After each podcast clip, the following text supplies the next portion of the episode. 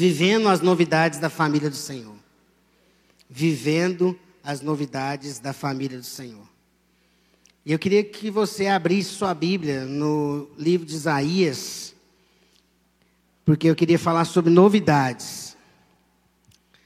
Qual ou quais novidades você está vivendo hoje? Lá em casa, nós estamos vivendo a novidade bem pequenininha, de cerca de 50 centímetros, quase 4 quilos, chamada Azaf. Chegou faz, né? Chegou faz 15 dias para 16 dias. Tá lá, chora, mama, dorme, aí fica com cólica, tá lá. Paulinho também tá com a novidade lá, a Ágata. Chegou faz menos dias do que lá em casa. Mas e a sua novidade? Qual a novidade que chegou? Qual a novidade? Nós viramos um ano agora, poucos dias. A virada de ano já é uma novidade. A expectativa de um ano novo, de coisas novas. Você consegue perceber as novidades que o Senhor traz na sua vida? Você consegue discernir, olhar para o que está chegando de novo e ver, discernir o que, que Deus está fazendo? Porque as novidades não são somente coisas boas. Porque geralmente, quando você pergunta para uma menininha igual aquela ali, novidade ela vai lidar como se fosse algo que novidade é coisa boa, né? Quem tem filho aí, criança, papai, não tem nada para fazer, não tem nenhuma novidade. Porque ele quer um quê? Um sorvete, um brinquedo novo. Mas novidade nem sempre é uma coisa, um fato bom. Pode ser uma novidade difícil. Pode ser que no seu último check-up você descobriu uma doença difícil de encarar. Pode ser que no, no, o seu filho ou a sua filha tem uma dificuldade de desenvolvimento. Pode ser que a empresa não está indo bem. E aí talvez você vai ter que tomar uma decisão. Querendo ou não, as novidades vêm sobre nós. Querendo ou não, a estação muda o, verão chega, as chuvas vieram. Daqui uns dias vai vir um tempo de seca, essa novidade vai chegar daqui uns dias. Pouco mais daqui um mês ou mais, as chuvas vão parar e aí vai vir um tempo de seca. Isso é uma novidade. E as novidades, como você que está vivendo, como é que você está vivendo essa, as novidades? Como é que você está vivenciando as novidades? Você consegue olhar para elas de que forma? Hoje nós vamos meditar sobre as novidades do Senhor. Vamos ler como é que é? Abre lá em Isaías 43, do versículo 15. Isaías 43, do versículo 15 até o versículo 21. Acho que vão colocar aqui o texto na tela. Que a Thaís me perguntou hoje, creio que ela deve ter colocado. Mas o texto de Isaías 43, do 15 ao 21 fala assim, se você tiver com a sua Bíblia aí, eletrônica ou manual, né, de impressa, Isaías 43, do 15 até o 21, fala assim: Eu sou o Senhor, o vosso santo, o Criador de Israel, o vosso Rei. Assim diz o Senhor, o que outrora preparou um caminho no mar e nas águas impetuosas uma vereda, o que fez sair o carro e o cavalo, o exército e a força, jazem juntamente lá e jamais se levantarão. Estão extintos, apagados como uma torcida. Não nos lembreis das coisas passadas, nem considerei as antigas. Olha o versículo 19. Eis que faço coisa nova que está saindo à luz. Porventura não o percebeis? Eis que porei um caminho no deserto e rios no ermo. Os animais do campo me glorificaram, os chacais e os filhotes de avestruzes, porque porei águas no deserto e rios no ermo, para dar de beber ao meu povo, ao meu escolhido, ao povo que formei para mim, para celebrar o meu louvor. Baixe sua cabeça, feche seus olhos. Pai, nós queremos te, nos colocar diante do Senhor, nós aqui presentes e os irmãos que estão de forma remota para que o Senhor fale aos nossos corações, para que essa palavra encontre os nossos corações, nossas vidas, para receber mesmo aquilo que vem do Senhor. Não é eu que tenho algo para falar, mas é palavra do Senhor que pode acrescentar e trazer vida e corrigir e cortar aquilo que não é do Senhor nas nossas vidas. Então, usa mesmo essa palavra essa noite, se eu possa ministrar aos nossos corações, assim nós te clamamos em teu nome. Amém. Tem novidade, né? Há sempre uma novidade escondida na vida que se desdobra para as novidades cotidianas. Essa é a frase de um poeta. E ele falava isso. Há sempre uma novidade escondida na vida que se desdobra para as novidades cotidianas. E eu queria contar um, uma situação que eu vivenciei há alguns anos, bem, faz bastante. Eu estava no último ano da faculdade de jornalismo e aí eu consegui um estágio na, numa TV local aqui da cidade.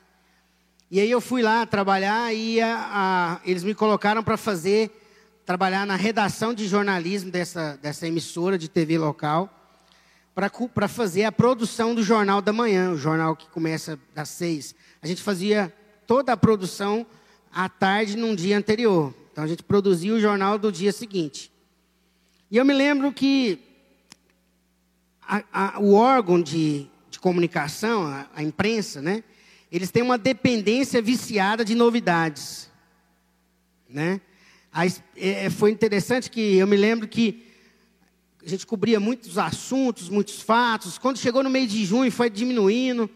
Eu não estava conseguindo mais a, uma pauta que desse né, repercussão. Eu lembro que eu, eu tive que começar a ficar no mês de junho até mais tarde para conseguir fazer a pauta dos dias seguintes. E quando chegou no meio de julho foi o caos. Não tinha nada para falar. Metade da cidade estava no Jaraguaia. E eu me lembro que nós, eu tinha um, o meu chefe, o, o, editor, não era um, uma, uma pessoa muito temente a Deus, na verdade ele não tinha temor nenhum. E na verdade ele era assim, bem. Sabe aquela pessoa que fala muito palavrão, a boca meia eu me lembro que chegava mais ou menos no meio da tarde, o fim da tarde, ele me perguntava como é que estava, o que, que a gente tinha produzido. Eu falei para ele que estava sem nada. Ele soltava assim uns dois, três palavrão fortes, assim, alto, gritado. Eu, eu, eu assustava, eu estava do outro lado da baia, era as mesinhas de baia, assim. E ele falou assim, meu, ele soltava aquele palavrão, não morre ninguém, não acontece uma tragédia. Não acontece nada. Por quê? Porque um órgão de imprensa depende do que? Da audiência, do ibope, para se manter. Então, um mês de julho para eles era o caos. E eu ficava assim, graças a Lá no meu interior, baixava a cabeça e, graças a Deus, graças a Deus, não aconteceu nada. Mas ele ficava. Para ele, quando acontecia uma, uma, um incidente, alguém importante morresse, uma tragédia, né, uma chacina feia, lá, muito sangue, Aí nós vamos lá, cobre, e quantos morreu? Por quê? Porque a imprensa, eles dependem de novidades, mas as novidades do mundo são diferentes da novidade do reino. O mundo quer essa novidade. A tragédia, o que não é bom, ou uma falsa ilusão de que tudo está bem. Nós vamos perceber que essas novidades do Senhor são diferentes das novidades do mundo, porque o mundo ele quer sempre esse espetáculo desculpa a palavra, ele quer a desgraça. Mas o Senhor, ele trabalha diferente. E quando a gente olha para esse texto aqui, a primeira coisa que a gente vê é o livro de Isaías, esse profeta que está aí no Antigo Testamento, um dos profetas maiores. E esse livro, o livro de Isaías, é, um, é, o, é o livro mais messiânico ou cristocêntrico do Antigo Testamento. Nenhum outro livro do Antigo Testamento fala mais declarada, abertamente, explicitamente de Cristo, de quem viria, porque Jesus ainda não era uma realidade. Então ele está fazendo uma profecia de alguém que vai vir, e esse alguém não é qualquer um, é o Rei dos Reis, é Jesus. Nenhum outro livro fez tanto isso quanto Isaías. Eu amo Isaías. Inclusive, quando lá na eternidade eu quero frequentar a escola de Isaías, que vai ter lá de Davi, vai ter, vocês não sabem, estou revelando para vocês aqui agora, vocês vão poder também. É tão forte que alguns estudiosos chamam o livro de Isaías de o Evangelho segundo Isaías. Ou eles chamam ele de profeta da redenção. Ou o quinto evangelista. Tem lá os quatro evangelhos. Alguns chamam ele de o quinto evangelista. Tanto que ele falou de Jesus. Jesus está encharcado aqui no livro de Isaías. E aí, quando a gente olha para o livro, antes de entrar especificamente na passagem, a gente vê que o livro de Isaías, que ele é dividido em três partes, a primeira parte é uma acusação. Isaías está sendo um profeta, ele está falando pela boca, né, ele está falando o que Deus quer falar para nós, é uma acusação. É como se o santo Deus de Israel estivesse provando, repreendendo e julgando a gente. Ele fez isso para o povo de Israel, agora para nós, né, gente? O povo de Israel não está mais aqui. Somos nós. O povo de Deus é a gente. Então, quando a gente olha para Isaías, a primeira parte é, uma, é um quê? É Deus falando para nós como que está a nossa vida. Os nossos pecados, os nossos erros, as nossas falhas. O que, que a gente tem que corrigir. O que, que a gente tem que se arrepender. A segunda parte, ele fala de, de libertação. Como que Deus libertou o seu povo como que Deus nos tirou das garras do pecado. E a última parte, que é a parte onde a gente vai meditar um pouco, numa parte específica dentro dela, que é do capítulo 40 até o 66, o livro fala de consolação. Fala de o santo Deus de Israel confortando, redimindo e enriquecendo o seu povo. E é nessa parte, nessa última parte, depois de Deus ter nos confrontado com o nosso pecado, depois de Deus ter nos libertado pela sua ação, não porque nós somos bons, Ele agora vem nos consolar, vem nos redimir e nos dar esperança, é o que a gente precisa. Amém?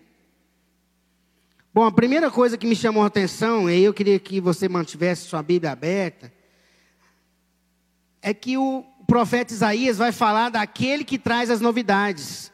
Ele começa falando aqui no versículo 15 de quem traz as novidades. Versículo 15, olha o que que fala: Eu sou o Senhor, o vosso santo, criador de Israel e o vosso rei.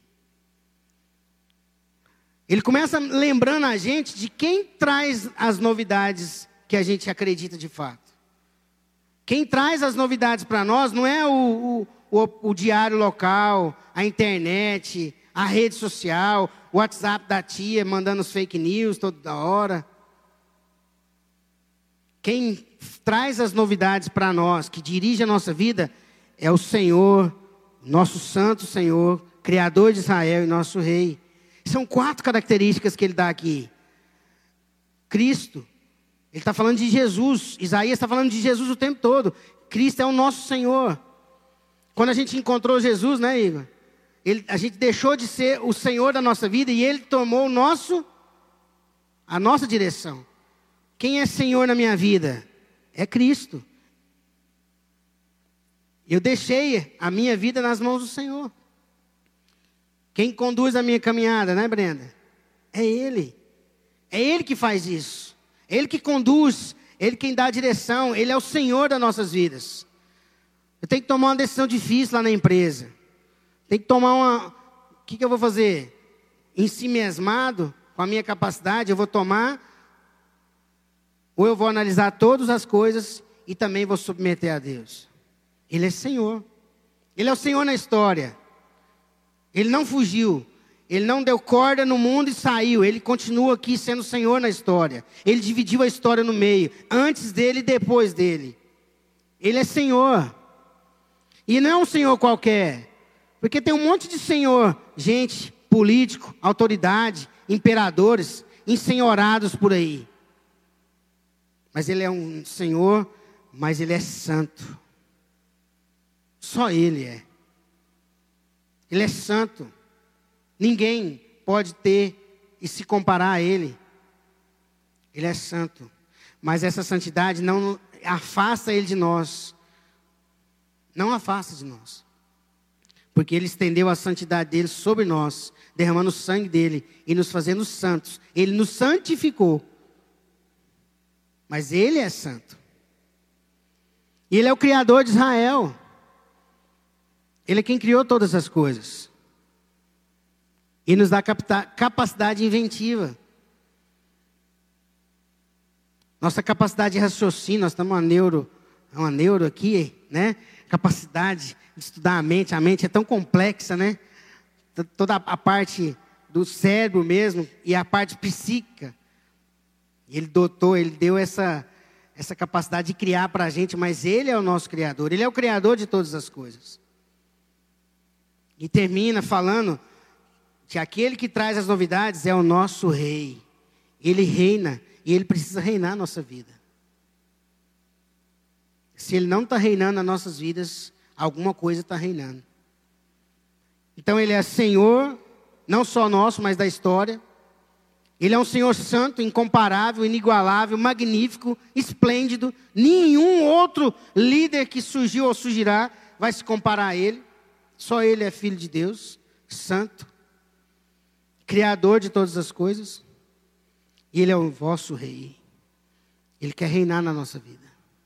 Ainda que lá fora a gente se submeta a governador, prefeito, autoridades, quais forem, quem é nosso rei, quem reina a nossa vida é o Senhor. É Ele que traz as novidades. E a gente tem uma falsa, né, um falso evangelho de que se a gente estiver bem alinhado com isso aqui, a gente não vai viver nenhum problema. Mas esse Senhor Santo, Criador e Rei, não vai trazer para nós uma vida de mamão com açúcar. Vai ter hora que a coisa vai ficar difícil. Vai vir uma enfermidade. É interessante que ele vai falar aqui de outras novidades que ele trouxe antes. Aquele que sempre trouxe as novidades, aquele que é Senhor, Santo, Criador e Rei, no versículo 16 e 18, ele lembra de situações difíceis que o povo dele passou, de perseguição. Se você olhar o versículo 16 e 18, talvez na sua versão aí, eu li numa versão mais, mais difícil, mas nas versões mais novas é, é fácil de entender qual é o, o que, que o profeta Isaías está falando. O profeta Isaías está falando, sabe de quê? De quando o povo estava saindo do Egito, chega de frente ao Mar Vermelho, sem saber como que ia atravessar aquele mais de um milhão de pessoas não tinha barco, não tinha nada. E de, né, de leve tranquilidade, né, Dudu? Estava fácil. Um exército chegando para matar todo mundo do faraó. Era simples, né? Estava tranquilo a situação. Não tem nada para você atravessar. E o povo de Deus atravessa aquele, abre um caminho nesse mar, eles atravessam e depois esse exército morre todo afogado por esse mar. Então esse esse aquele que traz as novidades sempre trouxe as novidades. Eu gosto de olhar para esse texto lembrando que o Senhor nem sempre vai fazer uma solução tão simples. Ele poderia ter providenciado uma jangada ali, ou desviado aquele exército para o outro lado, sim. Mas ele livrou o povo na situação. Eles estavam sendo pressionados por um exército chegando, tinha um mar na frente deles, eles atravessaram o mar e o exército não alcançou eles. Eles vivenciaram tudo aquilo. Nada aconteceu com eles, mas eles continuaram na situação. Nada atingiu eles, mas eles continuaram dentro de tudo que estava acontecendo. Deus não fez um passe de mágica e levou eles para outro lugar. Ele poderia ter feito. Ele é o Todo-Poderoso. Mas eles tiveram, eles continuaram na situação. Muitas vezes a gente espera novidades no Senhor de uma mudança, né? De que aquela situação vai acabar. Aquele problema conjugal não vai ter mais. Aquele filho vai virar uma, né, uma seda. Mas às vezes, ou como aqui, ele vai dar soluções no meio da situação. De, diante de você. E não te livrar daquele lugar. Não te livrar daquela condição. Vocês estão me entendendo, irmãos? Amém? As novidades, ele sempre trouxe as novidades. Ele sempre trouxe, ele sempre agiu. Ele sempre foi lá e interviu na hora, né, Dani? Usando pessoas, usando outras coisas. Mas ele termina essa parte dessa passagem no versículo 18, falando algo importante para nós. Não vos lembreis das coisas passadas, nem considerei as antigas. Poxa, ele está falando do que ele fez e agora está falando para não lembrar. É porque agora, no versículo 19, ele vai falar algo muito importante para a gente. para nós aqui. Olha para mim, olha comigo no versículo 19. Eis que faço coisa nova que está saindo à luz. Porventura não os percebeis? Eis que porei um caminho no deserto e rios no ermo. Aquele que tem novidades, não só no passado, mas para hoje e para amanhã.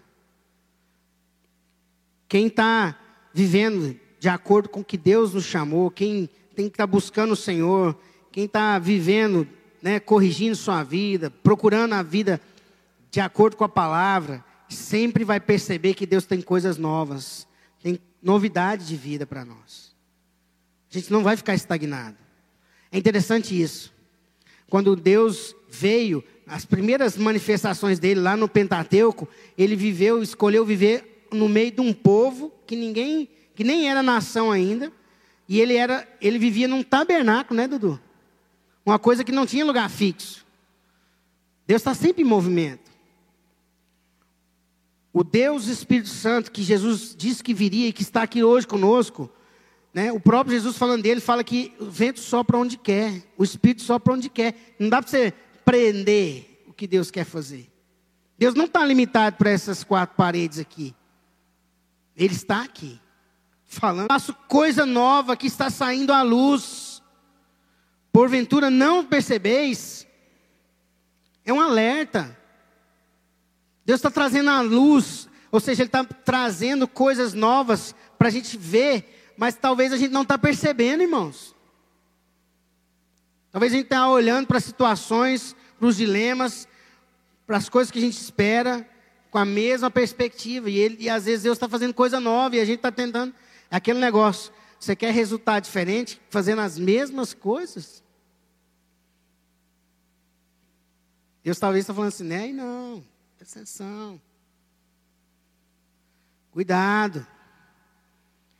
E é interessante que ele volta a falar algo no final desse versículo 19, que é parecido com o que ele falou no versículo 16 e 17. Eis que porei um caminho no deserto e rios no ermo. A tradução, farei rios na terra seca. Ele vai colocar um caminho no deserto, não vai tirar você do deserto. Ele não vai transformar o deserto num oásis, num resort, num shopping center num parque aquático. Ele vai pôr um caminho no deserto. Você vai continuar no deserto, mas lá vai ter um caminho para você passar. E lá naquela terra seca, ele vai pôr rios nessa terra. Essa terra seca agora vai ser uma terra que vai ter um rio ali agora. Mas você vai continuar nesse lugar. Mas lá você vai ter um caminho e um rio. Ou seja, ele vai estar ali trazendo uma novidade no meio daquela situação. Amém, meus irmãos? porém um caminho no deserto e rios no ermo. Abrirei um caminho no meio do deserto, tem uma tradução que fala assim, e farei rios na terra seca. Então, esse Deus que traz as, faz as novidades na nossa vida, que já fez e que está disposto a fazer coisas novas, Ele está aqui à nossa, à nossa disposição. Não para fazer o que a gente quer, mas para mostrar para a gente o que Ele tem para nós.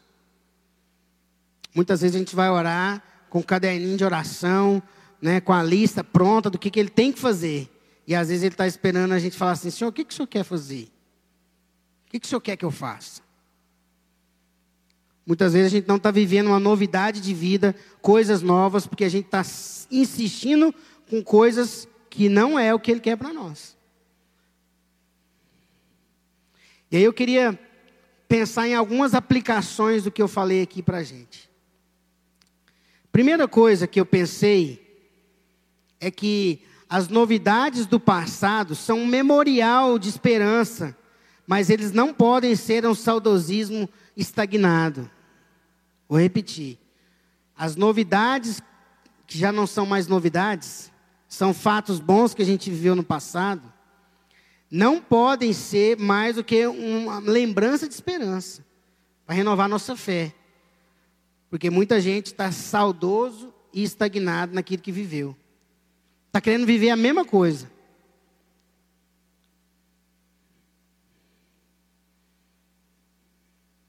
Deus abriu a, o, a, as águas de novo para aquele povo. Mais à frente, no livro, no, no livro de Josué, ele abre o rio Jordão, mas não o mar. Ele abre o rio. E depois isso não acontece mais. Então, ou seja, são novidades, coisas novas. O povo tem, nós temos uma tendência de ficar saudoso com o que deu certo, estagnado no que está dando certo. E às vezes Deus quer mexer, mudar, para a gente sair da caixinha. A segunda coisa é de, que, de quem você depende para receber novidades. Você depende de quem para receber as suas novidades? Da força do seu braço, da sua capacidade intelectual, da conta bancária. Nós precisamos fazer uma coisa nova lá em casa. Nós precisamos conhecer um país diferente, um lugar diferente, que as coisas vão melhorar lá em casa. Será que é isso que vai melhorar? Será que é ir para Nova Zelândia, andar em todos os brinquedos né, radicais, vai resolver os problemas da sua família? Sei, talvez vá, mas você está preparado para receber e perceber as novidades do Senhor? Vou repetir. Você está preparado para perceber e receber as novidades do Senhor? Às vezes você conversa com né, gente mais jovem, doido para casar. Aí você conversa, né? Esse dia para trás, um, um, um jovem, não está aqui, tá? Um jovem veio conversar comigo e falou assim: não, não aguento, faz um tempo na verdade isso.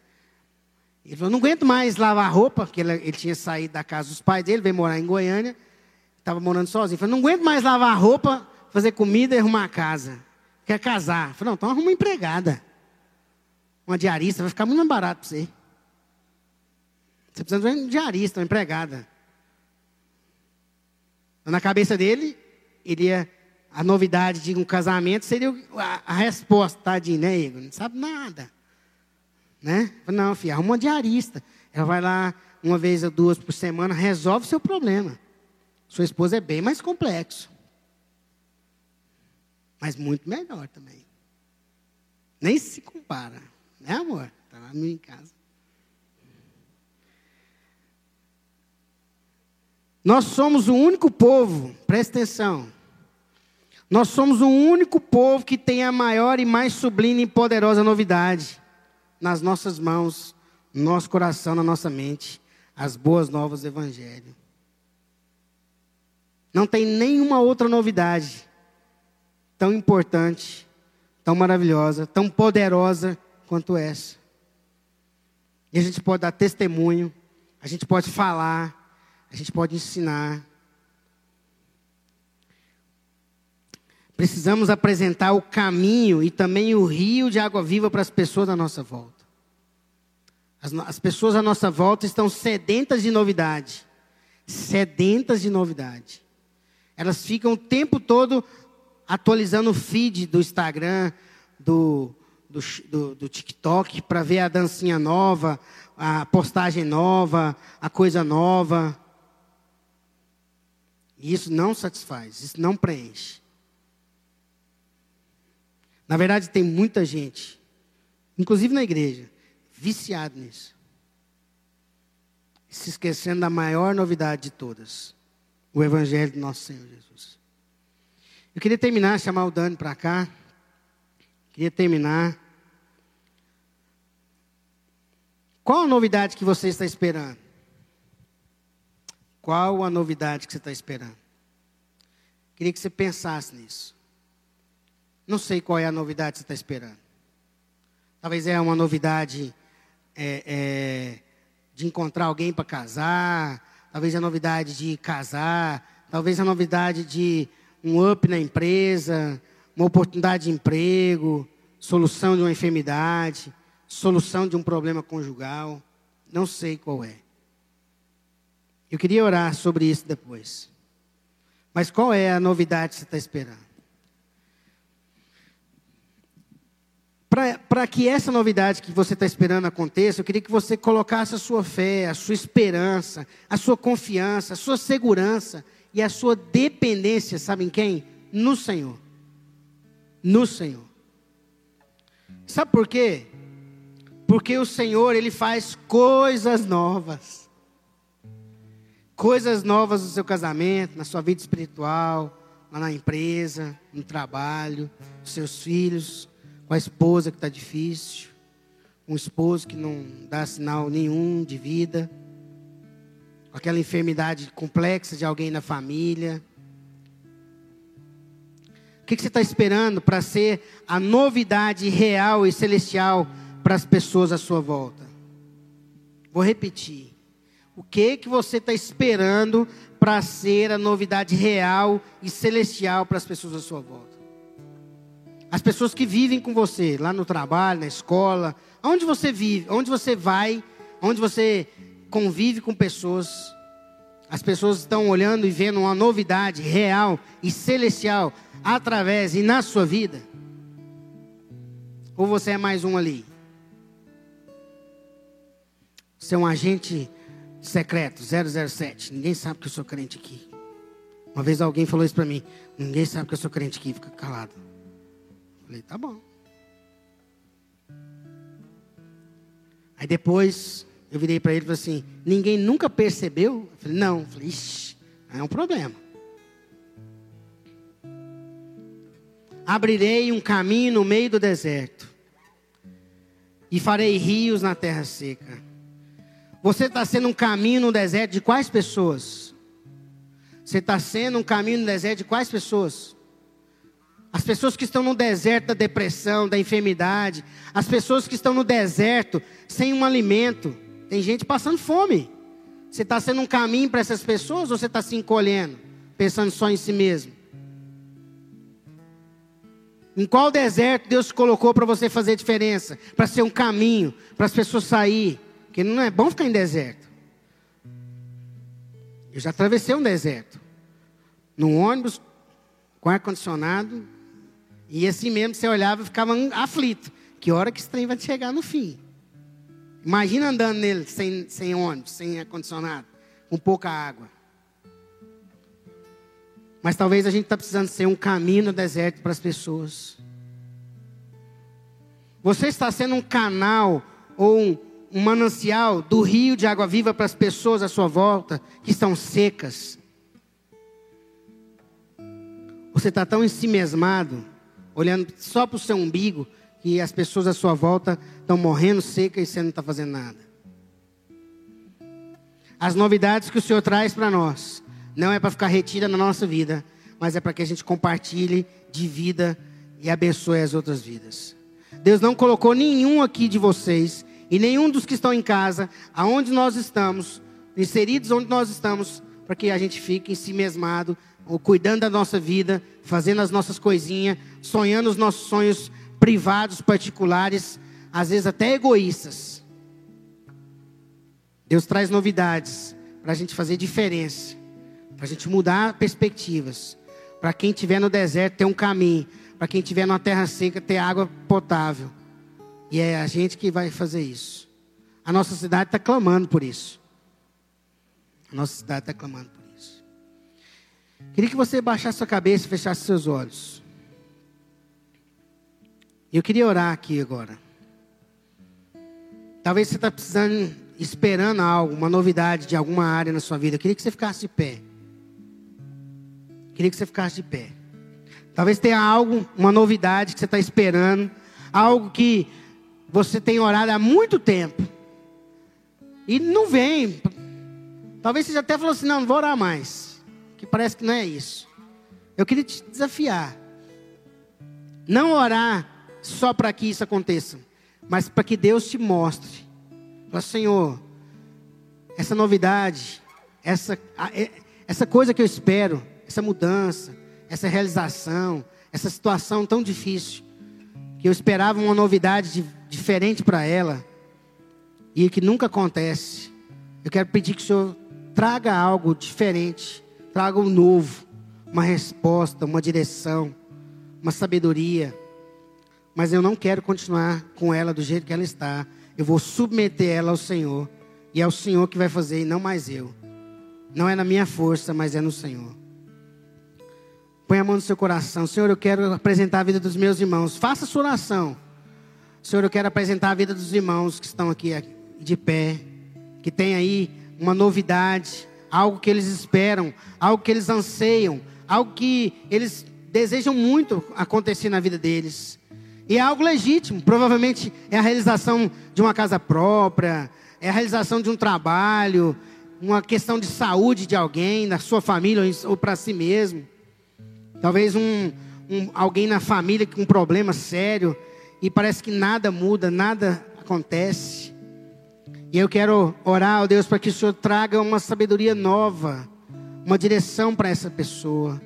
Uma situação, Deus, onde o Senhor vai revelar para ela o que ou o que o Senhor está fazendo. Se é para abandonar isso e seguir para outra coisa, ou se o, se o Senhor está é, apenas esperando a condição correta, eu não sei. Mas eu quero que o Senhor traga algo, uma direção para eles, uma resposta no coração deles, para que eles se lembrem daquele que faz as novidades, para que eles se lembrem que o Senhor sempre fez e nunca deixou de cumprir, e que as suas novidades, as coisas novas, vêm no tempo certo, no momento certo. Que o Senhor faça algo mesmo, transforme isso mesmo, em nome de Jesus, em nome de Jesus. Fica de pé. Eu não sei quais são as novidades que vocês estão esperando, vocês ficarem de pé. Mas eu senti algo no coração e eu quero falar para vocês. Muitas vezes a gente está esperando em Deus uma novidade para acontecer na nossa vida, mas como eu falei aqui, muitas vezes Deus vai usar a gente mesmo para essa novidade. Como eu falei, Deus às vezes não tira a gente do deserto, mas abre um caminho no deserto. Deus não livra a terra seca, mas abre um rio na terra seca. E eu não sei qual é a novidade que você está esperando, mas eu sei que Deus não vai deixar você ficar do jeito que está. Alinhe apenas o coração com Deus. Eu quero encerrar orando para todos nós. Aí, se você quiser ficar de pé, todos os outros irmãos, para que nós possamos fazer aquilo que eu falei, que está na palavra, que nós sejamos um rio no deserto, um rio na terra seca, desculpa, e um caminho no deserto, para as pessoas que estão à nossa volta. Para a gente que não está tendo mais solução, que está perdido no deserto. Sabe aquela pessoa que está perdida no deserto? Fica ali perdida andando? Que a gente seja um caminho no deserto para as pessoas. E para que a gente seja também um manancial de água viva.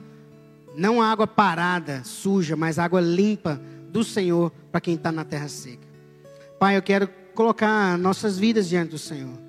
Os que estão aqui presentes, os que estão em casa, na e, e clamando mesmo para que o Senhor faça em nós uma mudança.